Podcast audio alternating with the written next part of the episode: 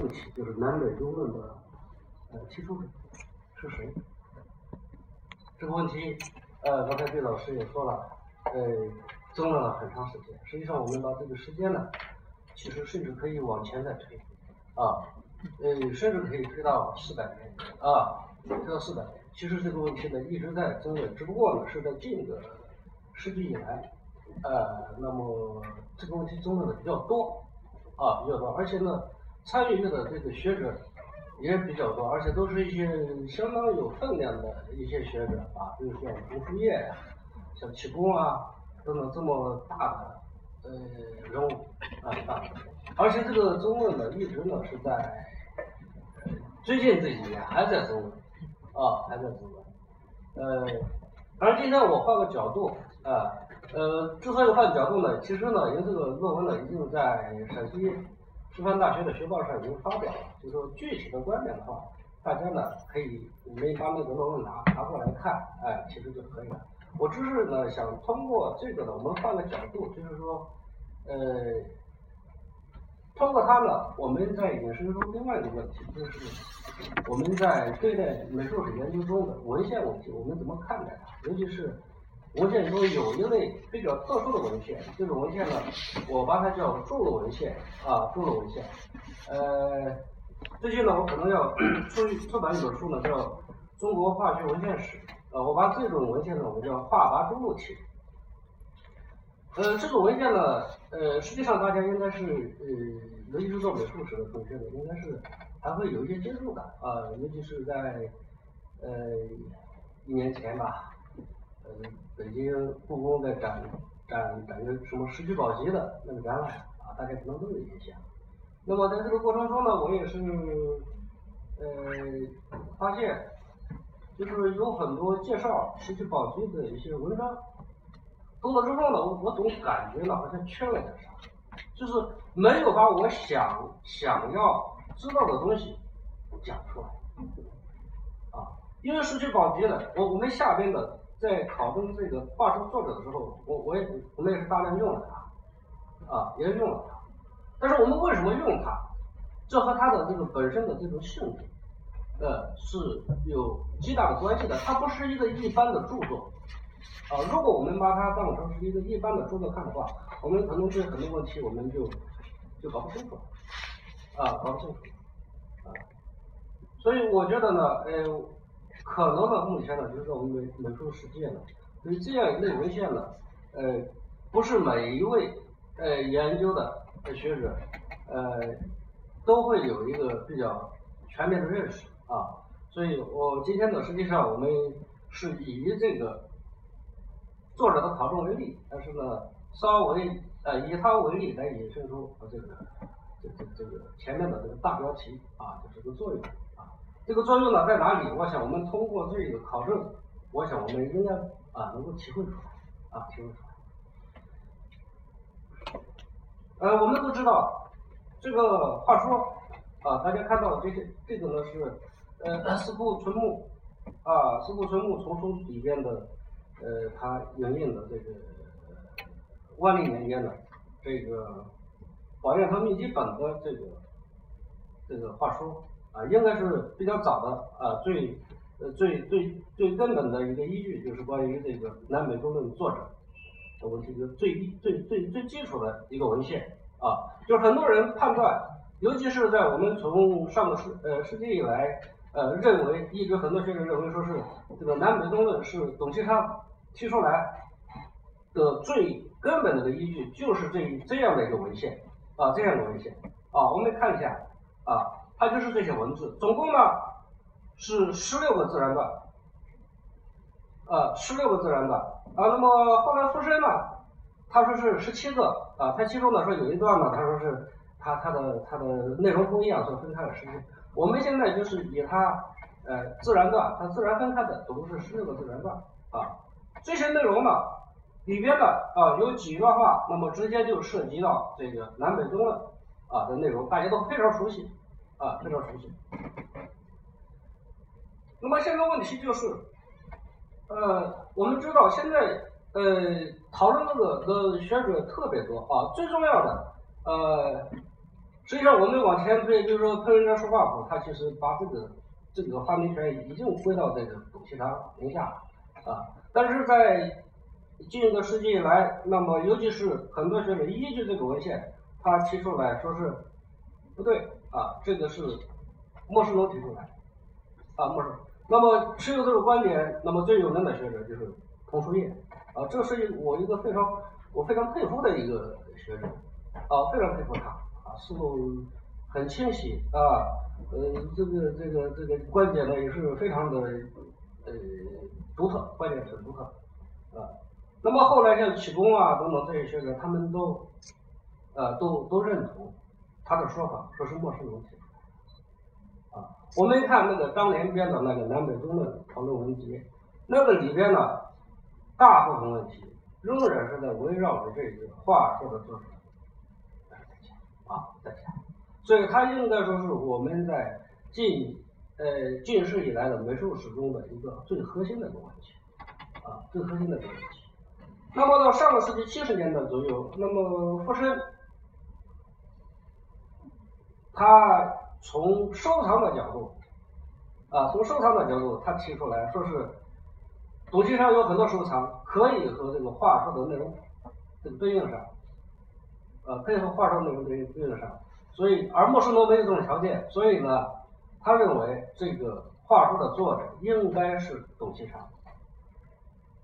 他的结论呢，当然和我我我后来的结论是一样的。问题呢是他的这种论证方法实际上是有问题的啊。他自己说我的这种呃方法呢是已经到了一种 DNA 的水平，就是说用这种这种证据链呢已经达到最原始的证据了。实际上我们看这不是一个最原始的证据啊，不是个最原始。所以他的这个观点当就是有有有些学者呢啊，就说你这种观点其实也没有啊，也没有彻底的啊，让人信服，啊，没有没有彻底让人信服。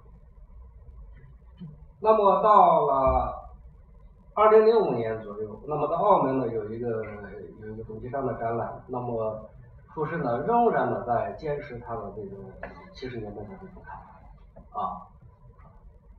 那么后来。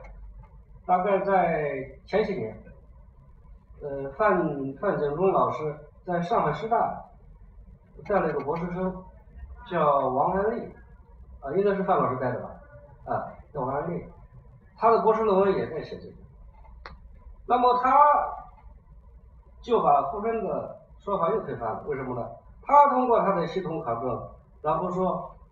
那我现在找找到了很多证据，证明了莫世龙也拥有很多收藏。好，富申的这个从收藏角度来来讲这个问题，那那就站不住了。啊，另外呢，他又找了一个证据，就是明末清初的这个有一个文呃文献啊，叫唐之器的《会书言》，前面呢啊，应该是明代的啊，呃明末的这个有这个陈继儒的一个序，在陈继儒这个序里面。陈继儒明确说了，说我在十年前我曾经编过莫世龙的话说，他说这也是个很很重要证据。陈继儒已经明确说了，这个呢就是莫世龙的所以呢他一下又把这个翻过来了，仍然归到了这个莫世龙说，就是说这个话术的作者就是莫世龙，所以可以说这个问题呢一直到现在还在争论。那么这里边就有一个问题，我们从哪个角度来判断这个作者一定是张三而不是李四？这个原始证据到到底在哪里？啊，我们能不能提出一个让人信服的标准？那么这个标准呢，呃，我自己呢，我是这样考虑的，我想这个标准应该是这样，就是有作者。以第一人称书写宝验堂镜中画书的内容的手记，这什么意思啊？我打个比方，比如说我们在这个张三给李四借借钱呐，你借钱的时候一般要打个借条嘛，对吧？打个借条，这个最后是确认你发生的这种实际行为，确认了这个话是你的思想的一个实际表达。这个借条一般会怎么写？一般会写啊，这个收据啊。呃，我某某今天借了谁谁谁多少钱，特立此据，然后后面一定要有落款。对不对？最好还有日期啊。其实日期，呃，呃，当然在现在来讲也很重要，但是落款更重要，就是他的名字落的不能正确。有时候呢，这种编剧呢，有时候可能前面会把这个主语省略掉啊，今借到某某多少钱啊，特例此句某某，是不是？这个应该是一个非常原始的、最基础的证据啊。有了这个东西，我们基本上可以确定这段话这个内容一定是这个作者的意思，一定是他说的。我想，我们如果要找这个话说的这个证据，作者的证据的话，呃，我目前我想到，除了这样的一个标准之外，我想不出再更好的啊，更好的。换句话说，我们如果能够找到。有第一人称的啊，董其昌以第一人称书写的保元城京东号是内容的手机的话，那我们就可以确定这个是我经常说的啊。如果能找到莫世龙以第一人称书写的这个的话，应该是莫世龙啊，这是一个最根本的证据啊。我想证据只有在这样的一个地步，才能叫 DNA，而不是说我仅仅是个收藏我才有这种可能。啊，这种中间有很多不确定性。那么我们在找出这个证据的一个标准之后，下来的问题就是说，你怎么去找这个证据啊？怎么去找？我为这个事情，我还跟故宫联系过，我跟故宫打电话，我说一些故那个那个，我现在做一些研究，我想了解一下董其昌的。一些书画作品的收藏的情况啊，其中有些作品，我想看能不能看到。故宫给我的答复说，我们现在董其昌的书画作品，我们现在收藏的呢，大概三百多件，啊，而我想要的几件作品呢，大部分都没有了，只有一个咸丰问话还有，其他几件找不到了，那怎么办？这个证据怎么找？那我们就要想办法。那么这个办法呢，在这儿的话，我们就要把这个注录利用好啊，要把注录利用好。为什么说在这要把注录利用好？注录到底有多大的作用？可以取代这样的一个实物呢？我们先看一个例子啊，先看个例子。什么例子呢？大家看一下，这是一个注录，是失去宝级的。注录什么呢？注录这个韩熙载夜宴图的。我们看一下，这是一个什么内容？他说，古代顾闳中画韩熙载夜图一卷啊，而且他呢把它是上等日一啊，就是说呃这个这个它的级别呃很高。然后介绍这个这个画呢是卷本的画啊，是是着色的啊，而且是没有。款的一幅画，作者的姓名呢是在画跋中出现啊，然后说后边呢有呃有有一些印章啊，有这样的一些内容啊，然后呢呃前面有哪些字啊，然后哪些部位又有哪些字，他就这样给介绍下来。那么这个是一个什么情况呢？这是呢整个的。关于这这个这个的这个注录的情况啊，呃，我们下面我们会呃稍微仔细一点再看啊。那么这个注录是一个，呃，我介绍一下，它是一个什么特点呢？它其实呢，我们知道在过去啊，我们没有这个印刷条件很差的啊。那么乾隆时期啊，乾隆时期是没有这个没有这个照相的，对吧？没有照相，那么像这样的《汉熙载宴图》这样的一个名作，一般人怎么见见到它呢？一般人很难见到。但是呢，我们知道明清以来这个收藏风气它是很浓的，很多人要搞收藏的。啊，你收藏这个作品，你这个作品是真是假？你怎么知道？就像过去也应该有文凭的，对吧？这文凭没有照片，那你怎么怎么怎么就知道这文凭就是这个人的呢？他有没有办法呢？他有的，啊，像这种注画完之后起的这种著作出现的，它就是因为这种原因出现的啊。所以我们看，呃，明代中后期后，像山湖木兰、山湖王、铁网山湖啊等等，包括后来的什么这种萧家路等等这些东西出来了。出来这些著作都有一个大呃特点，尤其是越往后走，它越规范，就是它不是一个作者的主观的书写，而是说对那个画的一个客观的介绍。啊，这个介绍不但呢，它对它的尺寸，尤其是你看，我们我们看到《石渠宝笈》以后，它已经做的非常规范了。它不但对它的尺寸、质地，而且把它上边的有一些什么样的文字都如实的记录下来。这种记录不是这个编者的主观的这个这个写上去的文字，它是原来那个画上有什么文字，他就写上去。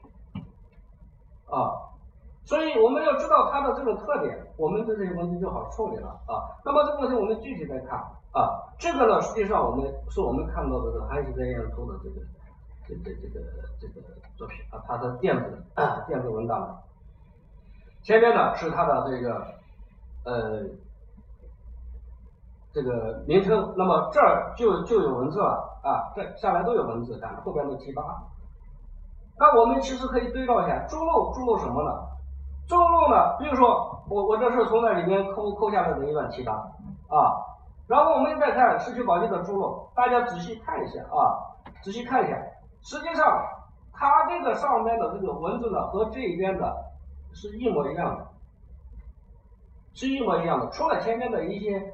呃呃呃，介绍性的啊，就是说下面哪一部分有什么谁写的文字啊之外，那么下引的这些文字都是一模一样的。大家不信，你们去去去去下去仔细核对一下啊。我们截取几节，我们可以看一下。比如说，你看前面的这样有几个字啊，那么这儿他注录的时候，你说什么“其字缓慢不可视，千歌水存，昔在风流”。况为天官侍郎，你看，他就看如实的把这几个字写下来，啊，写下来，啊，同样像这一段也是一样，啊，大家可以仔细去对照，啊，他正式的，就是记录的这个内容的和他原来的这个画上的文字是一模一样的，这个呢，就是。注录的一个基本的特点，而且这种特点呢，到越往后走，这种特点呢越明晰、越标准啊。因为在早期的注录里面，有时候会插进一些和这个画上没有关系的文字，这个的话，我们要根据一些具体内容呢要做判断。但是越往后走，尤其到清代以后，大部分的画跋注录体的著作呢，他们都已经很很规范了啊。可以说基本上能够达到，就是说画上的文字是什么，那么在这个注录上它就是什么样子。这个意味着什么呢？这意味着就是说我们现在要找董其昌的亲笔书写的这种内容的话啊，这些呃墨迹的话，那么我们如果找不到原作，其实如果有好的著作的话，其实这个效果是一样的，这个效果是一样的。打个比方，就像我们看看画一样，我们只不过是隔了一层玻璃看它，效果呢实际上是一样，尤其是在文字内容的判断上，效果是一样的。所以呢，我们在寻找证据的时候，那么我们可以利用注录的这样的一个特点啊，去把一些没法解决的问题去解决。换句话说，虽然现在董其昌的有些作品已经没有了，但是我们可以通过注录，仍然呢可以知道曾经在这个作品上，董其昌亲笔写过这个。那么这个原因呢，就是注录，它就是这样的一种著作啊，它就是这样一种著作啊。所以我想。哎，那么这个呢，对于我们在后边找证据就非常重要啊，非常重要。那么下来就是我们找证据的环节了啊。我们立下这样的标准，然后有了这样的一个思路，有了这样的方法，那我们现在就要去找证据，看能不能找到董其昌以第一人称书写的话说的内容的文字，能不能找到？这是最关键的。我现在要告诉大家的是，我们现在不但找到了，而且找到了大量的最终证据。同时呢，我们真的没有找到一条末世龙。换句话说，实际上这也是不可能的，啊，也不可能。首先。我们看，就是有明确的第一人称的，啊，这是那个，哦，我们 在话说里边呢，有几个地方它有一个明确的第一人称，啊，这个我已经把这个话说的内容已经把它呃做成过的了啊。那么这个呢，我们先看这一条，他说，呃，昔人凭这个大年画啊，未得胸中呃千卷书啊，共其录。啊，等等，此在无曹免之，无往于庸时矣。啊，就是话说里面，这里边就有个主语无曹，就是我们啊，我们要要勉励啊，不要去去对于那些呃画艺平平的那个画工呢啊，对吧？对他们给予什么希望？那么这里边有个明确的，就是他以第一人称。那么这个五常是莫世龙说的五常呢，还是董先生说的五常呢？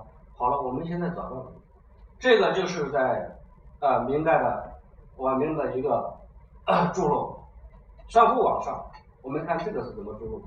它是在赵令良《江干血记图》里边，他著录了董其昌的一个提纲，大家看一下是这样的啊，大家其实可以对照啊。此在无常免之，无往用时。然后下面还专门有个落款，董其昌。那么这意味着什么呢？意味着实际上这段文字它和一般的著作不一样的，它在这出现这个，它意味着是董其昌亲笔书写的这个内容的啊。它是一个著作上，它不是其他著作。如果说是他在《龙台集》里面的，在《华山市随笔》里面的，我们还不敢这样。但是呢，它是在这个里面。在山湖网里面，我们就可以跟他说，这个就是董其昌曾经亲笔书写过的，而且明确的把这个主语呢，他就落实到了董其昌这个人身上。这个证据，那么除了这个证据可以证明这个是董其昌亲笔书写之外呢，其实呢还有一个证据，呃，这个证据呢是松江这个。文化志，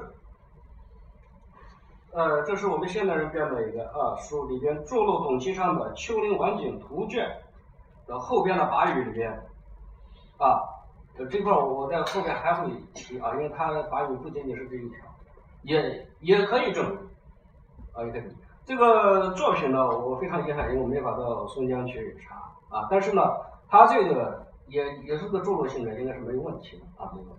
也可以证明这个话就是董其昌说的，啊，就是董其昌，这是一个。还有在在话说里边这段话里边，他有出现了这样的主语，无有无义啊，呃，啊，无有原人论比高二加三数更显得无义，好，明确的一个主语。那么这一块呢，我们在著作上也找到了一条，这个呢是《石渠宝笈》的三边啊，三边的养性殿藏的这个明董其昌访黄公望山水啊，这个啊明董其昌访黄公望山水一卷里边，你看，这是后边。注录了，你看大家注意一下，这个文字基本上是一样的，山水轮廓先定等等等等，啊，哎，注意这个我没有把这个图片哎显示完，那么注意后边呢，它是很长了，啊，很长了，最后它是有一个董其昌书，啊，呃，这个我们能查到的啊，能查到的，后最后边有个其昌书这个落款，那么道理也是一样的。也就是说，和我们前面的那个是一一个道理，就是说这个话也可以确定董其昌曾经亲笔写过而且把他的名字落到那，啊，把他名字落到，也就是说，这个呢也是董其昌自己说他的意思。啊。除了这个之外呢，呃呃，另外还有嗯这个闲窗论话，呃，就是董其昌闲窗的话，这有好好几种，好几好几个本子，好几个本子。那么这个，而且呢，在二两千二零一一年呢，这个上海辞书出版社还引进了这个广东 博物馆藏的这个呃董其昌书《闲窗论话》，这个你们都能找到啊，都能找到。那么在上边呢，呃，这些里边的内容也和这个有重合的，而且在后边的董其昌，那么尤其是你们找这个已经出版引用的，这个看董其昌就是亲笔书写，而且下边落款。啊，下边落款也可以证明这个话就是董其昌说的，啊，就是。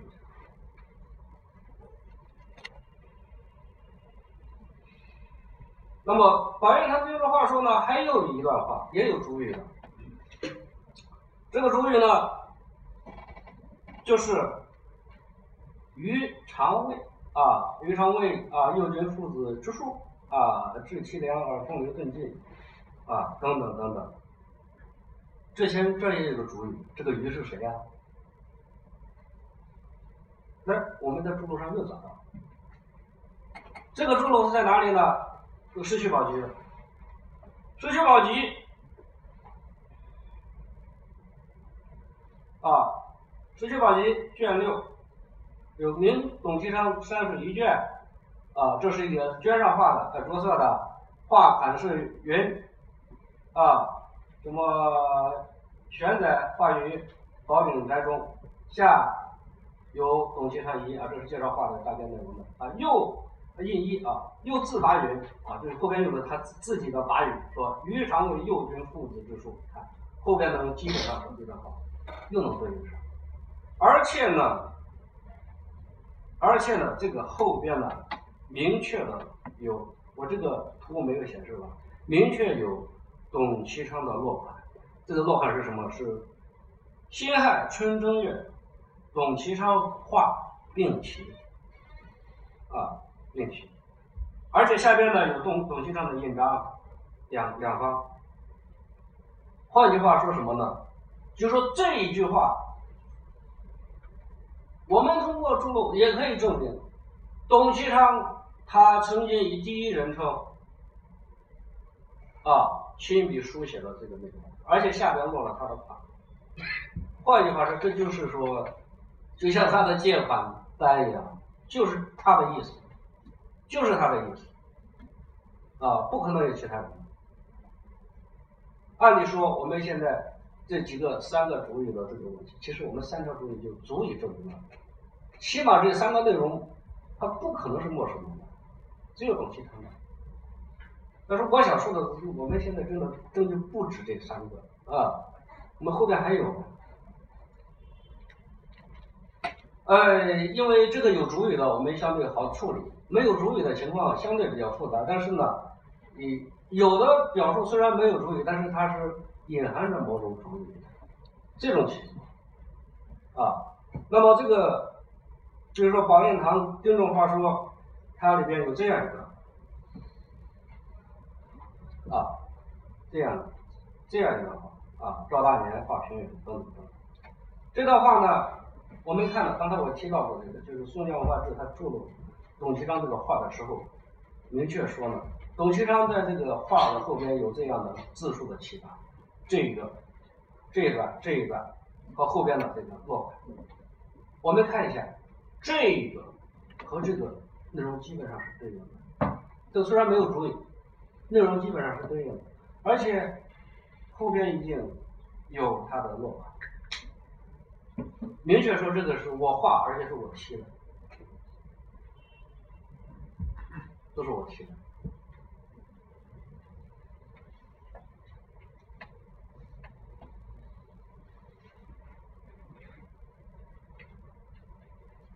那么除了这个之外，我们再看这个。宝应堂经络画说的这问题，什么画树木各有分别，如画香香图等等。然后画家以古为师，一字上承等等这些话，我们再看出入里边也能找到。哪里呢？《石渠宝笈》卷六啊，明董其昌《山川出云图》一卷。我们看看这个内容啊，不但内容很相似，而且这个次序也差不多。我大家注意的是，这些内容里边有个别词汇有一点出入，这个出入很正常啊，就像我们自己提画一样，对吧？有时候提画你会你会在这儿提一下。呃，然后同样的内容你也许会在另外一个地方提，但是肯定会有变化，因为这是你的东西。大的内容没有变化，小有小变化，这是非常正常的事情啊。而这些小变化是在这些里边都有啊，你仔细对照是有，但是大的内容没有，意思也没有。而且更重要的是，下面就有他的签名啊，董其昌有签，有他的签名。也就是说，他他亲笔书写过这个，啊，有这种墨迹，啊，只不过是因为我们现在见不到原画，啊，对不对？但是这个完全可以确定，他确实亲笔写过这个。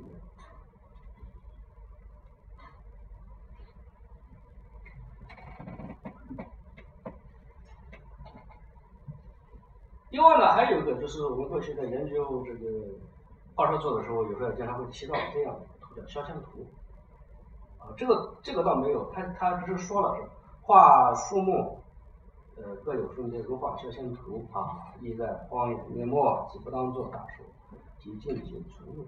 这个肖像图是一个什么图啊？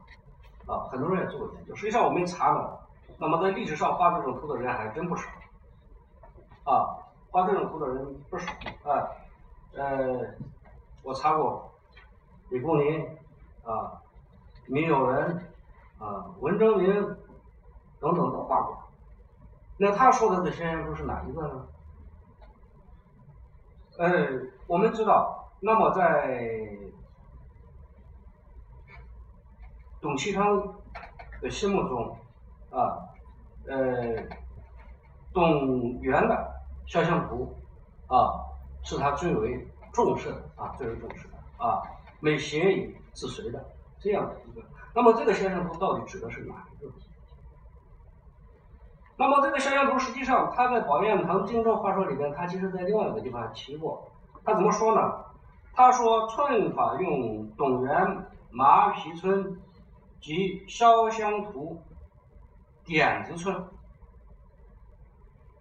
点子寸。也就是说什么呢？在他所说的这个肖像图中啊。这个肖像图的特点呢是点子村的一种肖像图啊。我们现在让我们最纠结的是，就是说我们现在确定不了他说的肖像图是董源的还是米米友仁的，这两个我们现在确定不了。但是呢，我们现在找到了排除法，一个什么排除法呢？刚好我们找到一个证据，他曾经评价过这个米米氏的这个画，他怎么说呢？啊，这是他的墨迹啊，我们刚好。他他说这个米氏的肖像图呢是多不作点，只用墨破凹凸之形。他否定了，他就是说米氏的这个肖像图呢，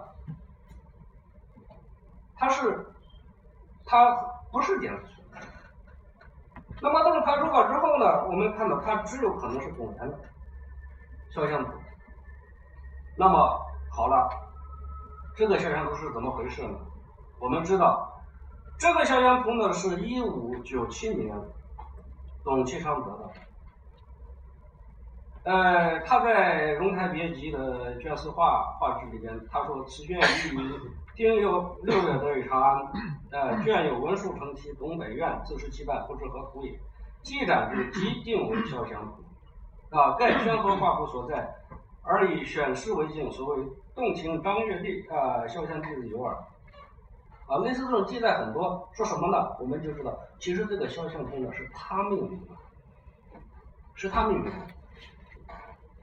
那么现在问题是，他是在一五九七年命名的肖像图，而这个时候呢，莫世龙已经去世十年了。啊，莫世龙已经去世十年。这个话只有董其昌可能说啊，这个东西呢。我们除了前面这些证据之外，还有一个很重要的证据啊，实际上这个也和这个 这个来源和这个话说的来源有极大关系的，就是这个《吴越所见书画录》，他注入了这一个呃这个董其昌的论画卷啊，我们能够看到啊，这是。又董文敏论画卷，然后他描述这个是林本高七寸，长二丈，零七寸，字如钱大，字如钱大，独特奇书，可爱利落的意。啊，这个字我没看清楚，以什么尽？谢尽天地之力啊，谢谢。就是说，在他他也见过一个董其昌。亲笔书写的论画墨迹，这个我们前面都没有提。但是如果我们有兴趣的话，就可以把这个墨迹呢和画说去对照一下。这个墨迹呢，除了最后两段，除了最后两段这个呃内容。和宝燕堂丁中话说的最后一段内容不一样，是吧？前面的几乎是一样的，有小差别啊。这种差别不是说我们前面说是因为作者主观重新书写而出现的，待会我们会有一个分析，它是有原因的啊。那么基本上是一样的，也就是说，它的前面那些部分和宝燕堂定论话术的前十五段。全部是对应的，而且次序也是一样，啊，次序也是一样。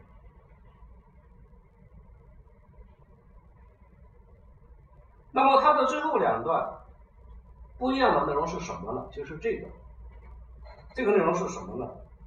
一个内容呢是董其昌所说的他的藏画，一些他的神交师友，就是他最喜欢的。一些画的名字，比如说东北院的飘香图，呃，江关道的张居和张大年的下山图，啊等等，一直到王叔明的秋山图，啊，宋元人册页十八图，这些东西。而是因为在后边他已经明确说了，都是他的神交师友，没有所如折翼之随，则每家书画上不都欠一个很明确的说，啊，虽然这没有呃落款董其昌，但是已经明确说这是他的爱好，那么。这这实际上这段话已经泄出了秘密，对吧？如果说这个放在话说里面，那和莫世龙的身份是不一样的。啊，更重要的是他的这个这个的最后，这个最后就不要说了，哎，因为他连他的名字都签上，啊，最后一段怎么说的？他说。吾余书似可直接赵文敏，帝少生，而子昂之书又不如吾有秀人之气，为不能作书，意思让吾心一筹。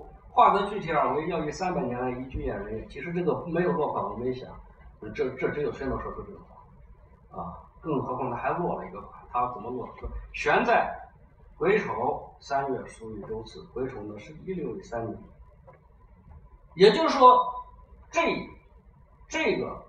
吴越所见书画录所著录的这一个董其昌亲笔书写的这个墨迹，是一六一三年董其昌亲笔在船上书写的，船上书写。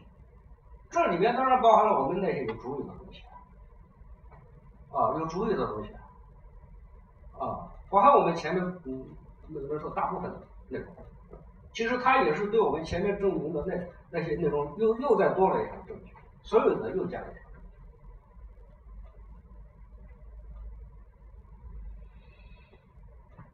那么我们再看，呃，我们知道宝燕堂丁正话说的最后一段内容不是和和我们刚才说这个的最后两段是不一样的，前面的所有内容都是一致的，唯独这个是不一样的。那么它不一样是什么呢？宝燕堂丁正话说这一段内容是这样的，他说。画平远是赵大年啊，中山节长是江关道，啊等等等等，然后说在四五年文审二卷不能独步五五矣。后边画的口气特别大，啊，他没有主语，就是说一般人很难判断，呃，这个到底是谁的，但是口气也很大，所以即便呢，我们现在根据这个话，我们也无法，其实这个话呢，在龙台集、华山史随笔都有，但是我为什么就是说，呃，而且它也也有个主语，但是我们我为什么没有拿把它拿出来？就是因为我们现在在著作里面没有找到这个对应的东西，而只是在著作里面，比如《龙台集》《华山史随笔》这些著作里面找到这个对应的。我说了，著作和著作是不一样的啊，所以这个不能作为证据。虽然它有对应，但是不能作为证据啊，所以我们还不敢推测这绝对就是董其昌亲自书写的啊。但是呢，司徒选手总目呢，他在做话说提要里面呢，他对这个。这段内容的最后两句话，最后一句话呢，他他是有疑问的。他说：“这个啊，呃，在四五年文史二卷不能独步五五以云云，不知其所指何人也。”实际上这句话的意思说，你这人这这口气是不是有点太大了？啊，谁能有这么大的口气说这话？莫世农好像不大可能。不大可能，因为像这一块的论述也做的也很多，因为对于莫世农的生平啊，什么研究的这几年也也相当多了啊啊，根据他个人的经历各个方面的话，恐怕他确实很难讲出这么大口气的话啊，这么大口气。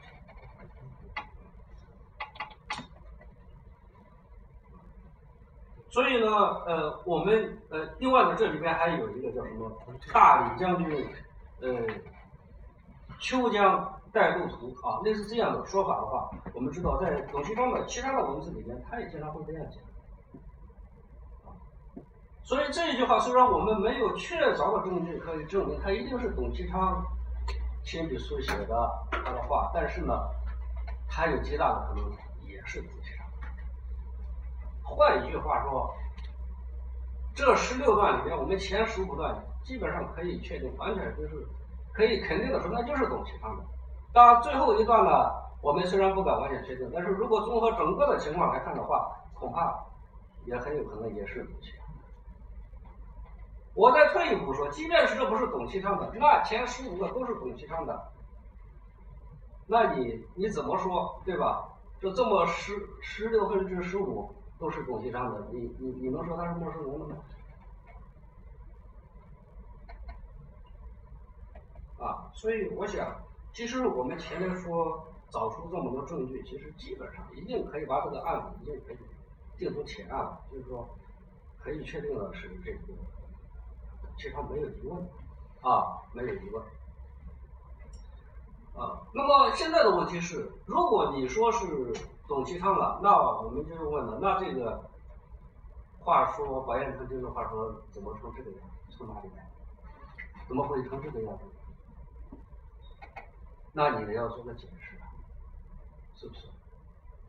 当然，这个解释不是最重要的啊，因为我们就像研研究人类的历史一样，你可以通过考古学的啊研究这个人类起源怎么样，但是呢，毕竟不如 DNA 研究的更可信，对吧？啊，我记得这个研研究考古的人，这个发现北京北京北京人，他就要证明北京人是中国人的祖先啊。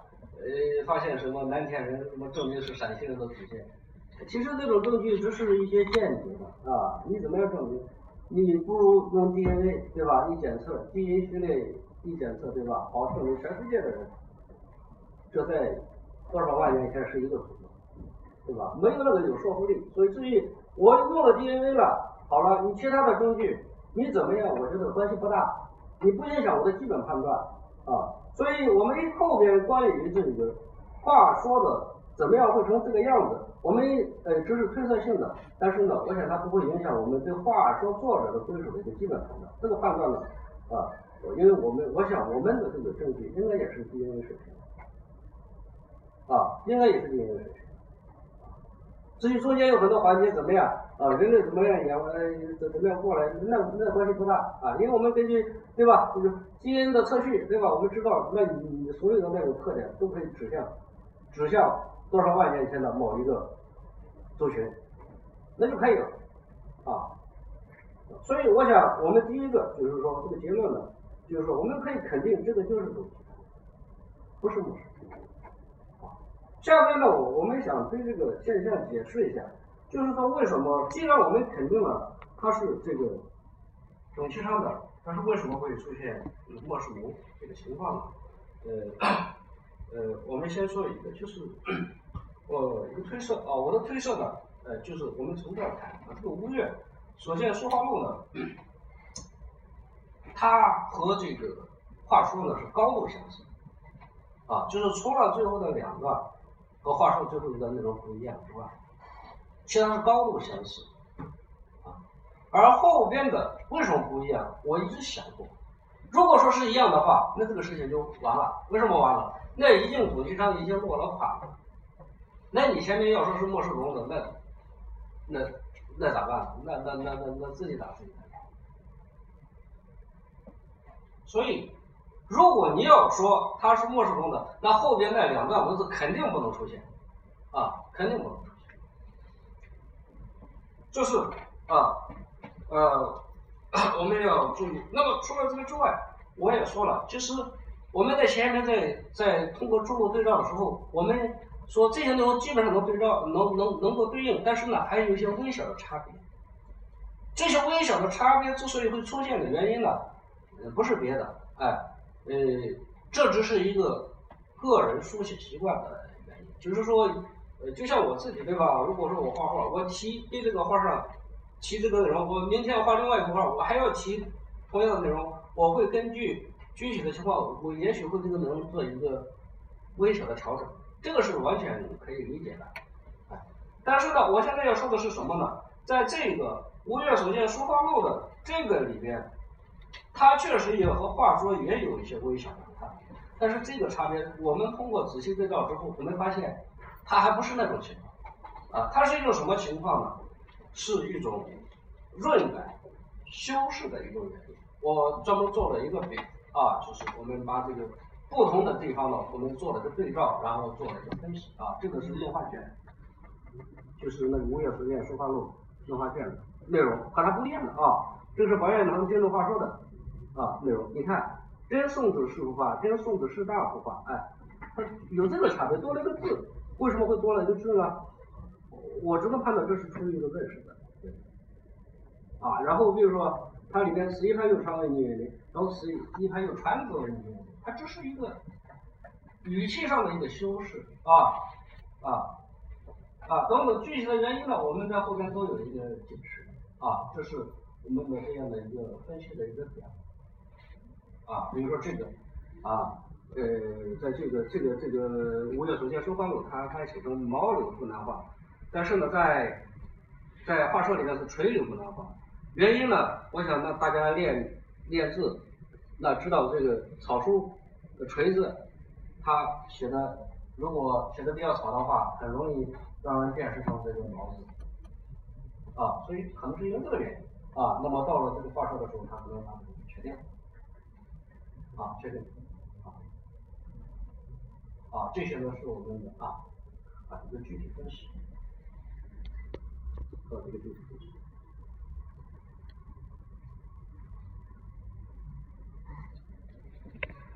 那么实际上，呃，我们看，其实关于这个吴越 所见书画录的注录的这段内容呢，其实很早就有学者注意到了，就是。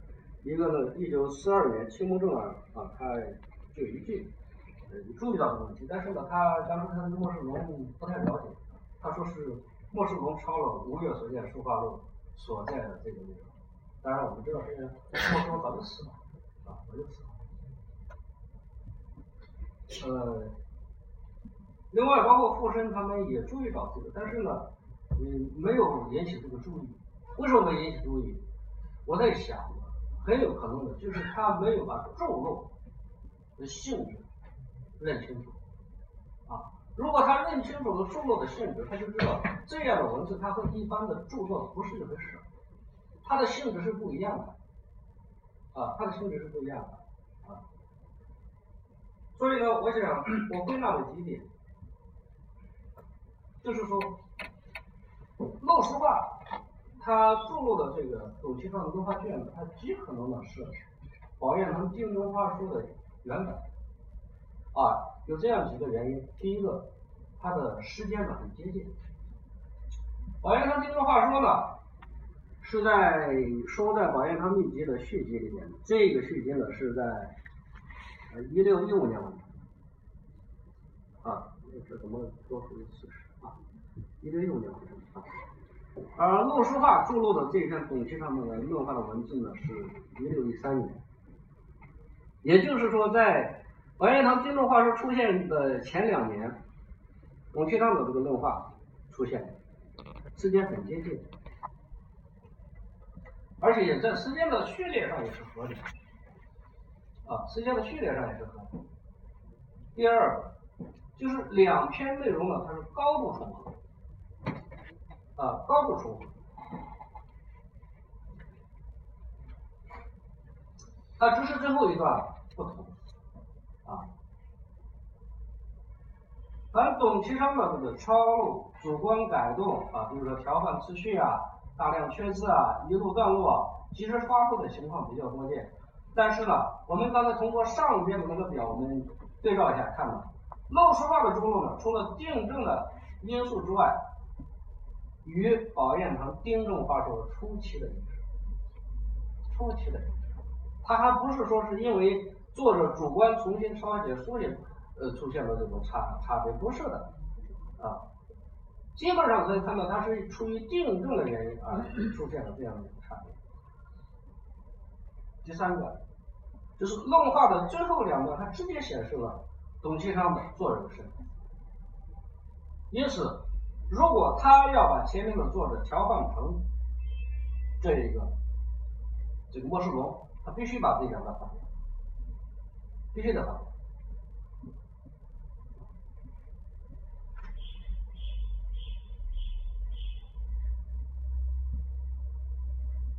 啊，所以我们就是说，第一个，我觉得我们可以肯定，画书的真正作者是董其昌，他不是莫世龙。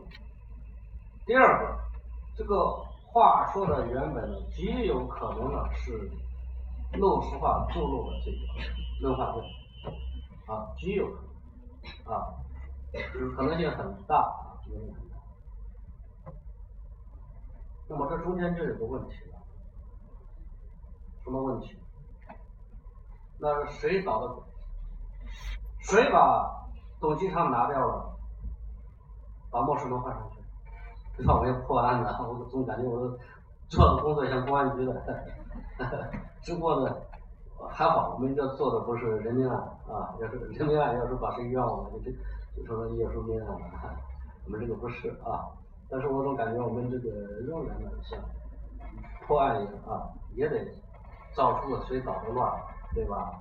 谁造的假，谁做的伪。那本来我们可以确定这就是，那么谁把他的名字换成了莫世龙呢？这里边最关键的有一个呢，就是对于宝剑堂秘籍的一个认识啊，这个认识呢，啊，那么比如说傅盛呢，他说这个宝剑堂呃呃秘籍不可靠啊，这个呢是他认定宝剑堂精忠画说是董其昌做的一个重要的。就是宝剑宝剑堂呃秘籍这个书有没有问题？可靠不？这是一个也是一个我们需要争论。因为是在他这套丛书里边，对吧？出现了这样一个。如果说这套丛书很可靠的话，那那那当然我们就就就更难了。那问题是这套书可靠吗？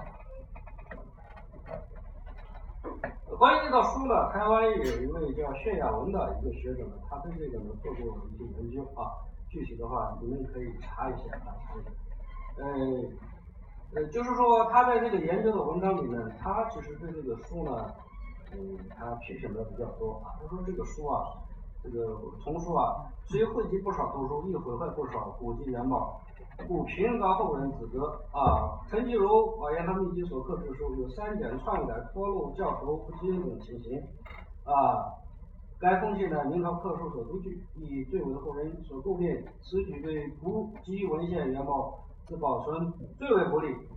啊，另外他还是篡改了，他说他陈继儒这个里面篡改书的情况，说他这个嗯篡改字书啊，大多呢是改动文字啊，少数则改动书名或人名。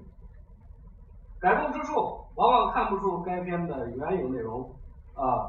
故知陈继儒刻书篡改之严重，啊，而从前引提要的资料可知，啊，陈继儒不但改动文字，亦更改人名。他这个还不是专门针对这个话说的，他是针对这个整个保研堂秘籍这样一一个一个大大一大套丛书的。我们的说这个话说，只是这套丛书里面说的一种，啊，但是呢，他已经在对这套丛书整个的研究中，他已经指出了，这个书里面就已经存在这种改人名。改动文字的这种情况，啊，的情况。那么他我他这个文章里面没有具体提到这个话，他说的这些情况是不是个事实呢？我觉得是还是相当可怕。为什么？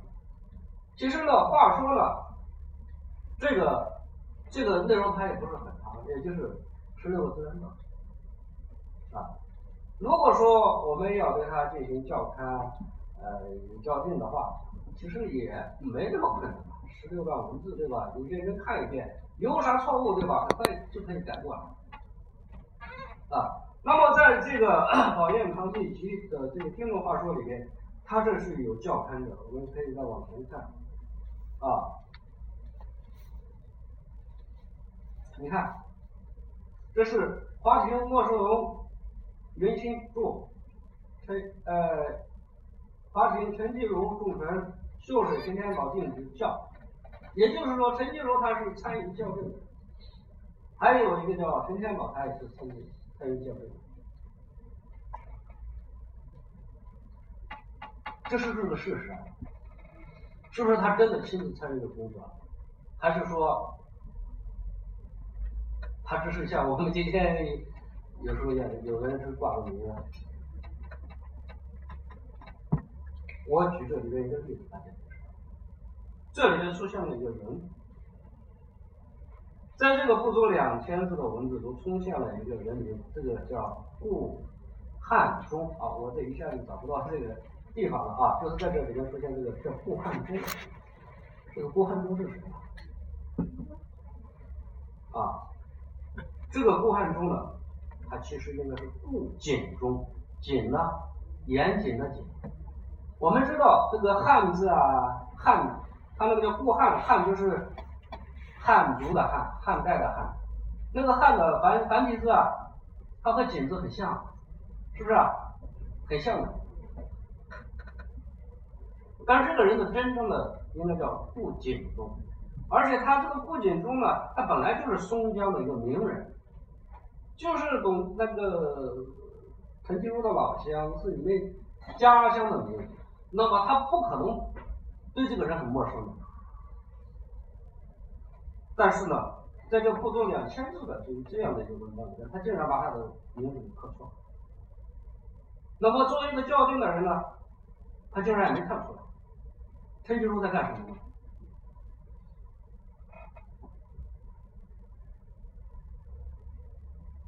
对吧？